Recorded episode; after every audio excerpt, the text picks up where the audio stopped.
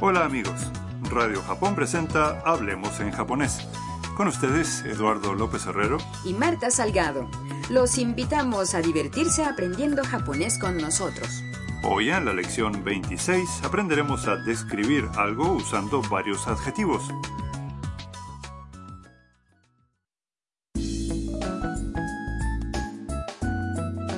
El personaje principal de nuestra historia es Tam, una estudiante vietnamita en Tokio. Hoy está en el parque con Mia y Kaito, sus compañeros de la casa de Harusan, así como con la misma Harusan.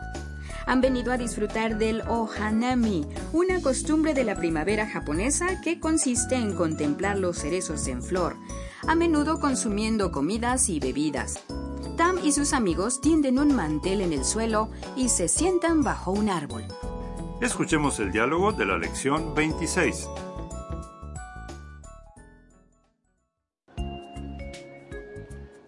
お弁当だよ僕が作ったんだどうぞ綺麗すごいいただきます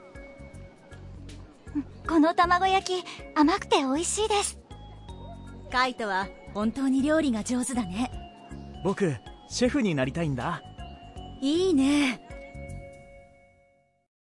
Vamos a examinar el diálogo frase por frase.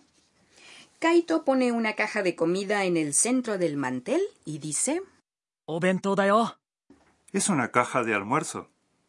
僕が作ったんだどうぞ La preparé yo. Sírvanse. Mia está impresionada por el aspecto de los manjares y dice, 綺麗 ¡Qué bonita! también le ha gustado a Tam. すごい Está fabulosa. いただきます Buen provecho. Tam prueba uno de los platos y comenta, この卵焼き甘くて美味しいです Este omelette japonés es dulce y sabroso. Mia dice, カイトは本当に料理が上手だね Kaito, de veras cocinas bien. y Kaito contesta, 僕シェフになりたいんだ Quiero ser chef algún día. Mia asiente y dice, いいね ¡Qué bien! parece que Kaito de veras tiene talento.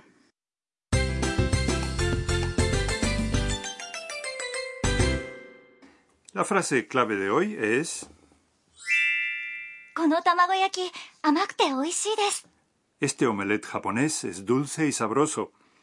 Si aprenden su estructura, podrán describir cosas usando varios adjetivos. Vamos a analizarla. この卵焼き Significa este omelette japonés. 卵焼き o sea, omelette japonés, es un plato común en las cajas de almuerzo. Se hace batiendo huevos con caldo y azúcar, que después se fríen formando películas delgadas que se superponen y se enrollan. La forma original de 甘くて es el adjetivo i, 甘い que significa dulce. 美味しい Quiere decir sabroso. El punto vital de hoy es cómo describir algo conectando dos o más adjetivos. Si el primero es un adjetivo y, se reemplaza la y final por. くて En la frase de hoy, amai se convierte en, 甘くて seguido de. 美味しい El resultado es 甘くて美味しい Ahora escuchen y repitan en voz alta. 甘くて美味しいです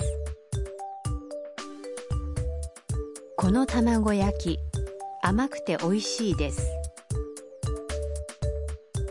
「 ¿Les salió bien?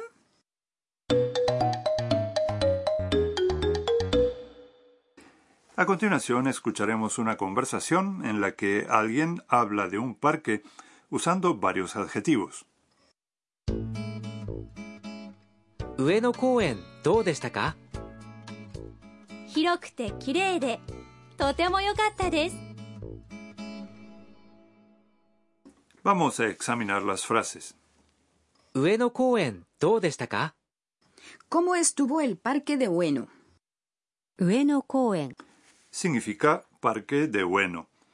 Es un parque muy famoso de Tokio. どうでしたか Es como estuvo. 広くて綺麗で、とても良かったです。 Era espacioso y bonito. Estuvo muy bien.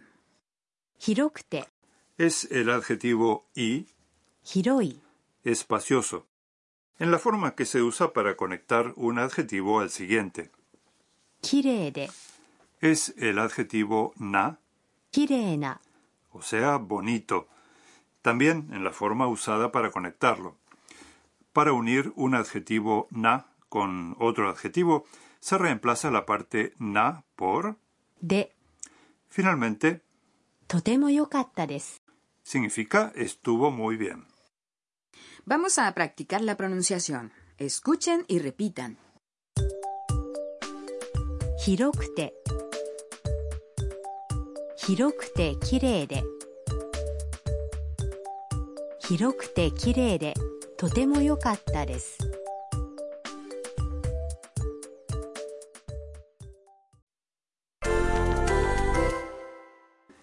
Ahora probemos a describir otros objetos. Imaginen que les han regalado un adorno en forma de gato. Como dirían, es pequeño y adorable. Pequeño es 小さい、小さい、 y adorable se dice. かわいい、かわいい、 Al final de la oración agreguen ne para buscar el consentimiento del interlocutor. Adelante.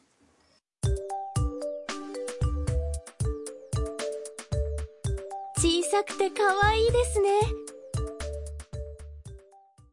Ahora supongamos que les han preguntado qué piensan de los trenes japoneses.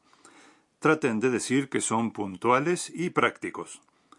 Puntual es 正確な、正確な、 y práctico es. 便利な、便利な、 Hagan la prueba.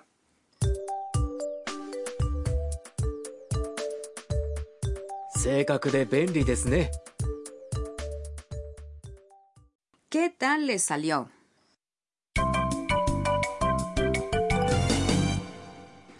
La frase extra de hoy es algo que dijo Kaito al colocar la caja de almuerzo sobre el mantel. Traten de memorizarla. どうぞ La expresión どうぞ、 significa adelante o sírvanse, como en el diálogo. Es una palabra muy versátil, que puede usarse al ofrecer algo a alguien, por ejemplo una comida, o al invitarlo a hacer algo. También se usa al entregar cualquier objeto. Practiquemos la pronunciación. Escuchen y repitan en voz alta. どうぞ。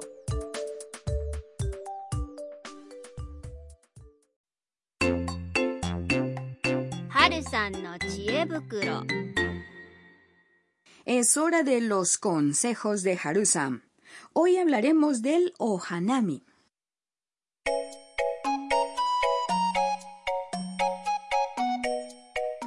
En Japón los cerezos florecen entre marzo y mayo, empezando por el sur y avanzando hacia el norte del país.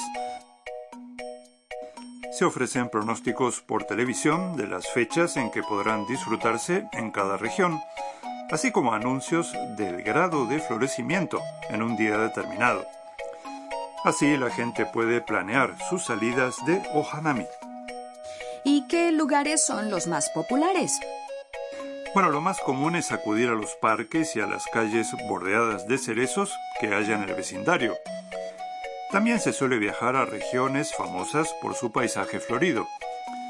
En Tokio, dos de los sitios más conocidos son el Parque de Ueno y el Jardín Nacional Shinjuku Gyoen.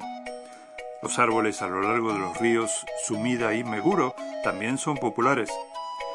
Algo imperdible es ver los árboles de cerezo iluminados por la noche.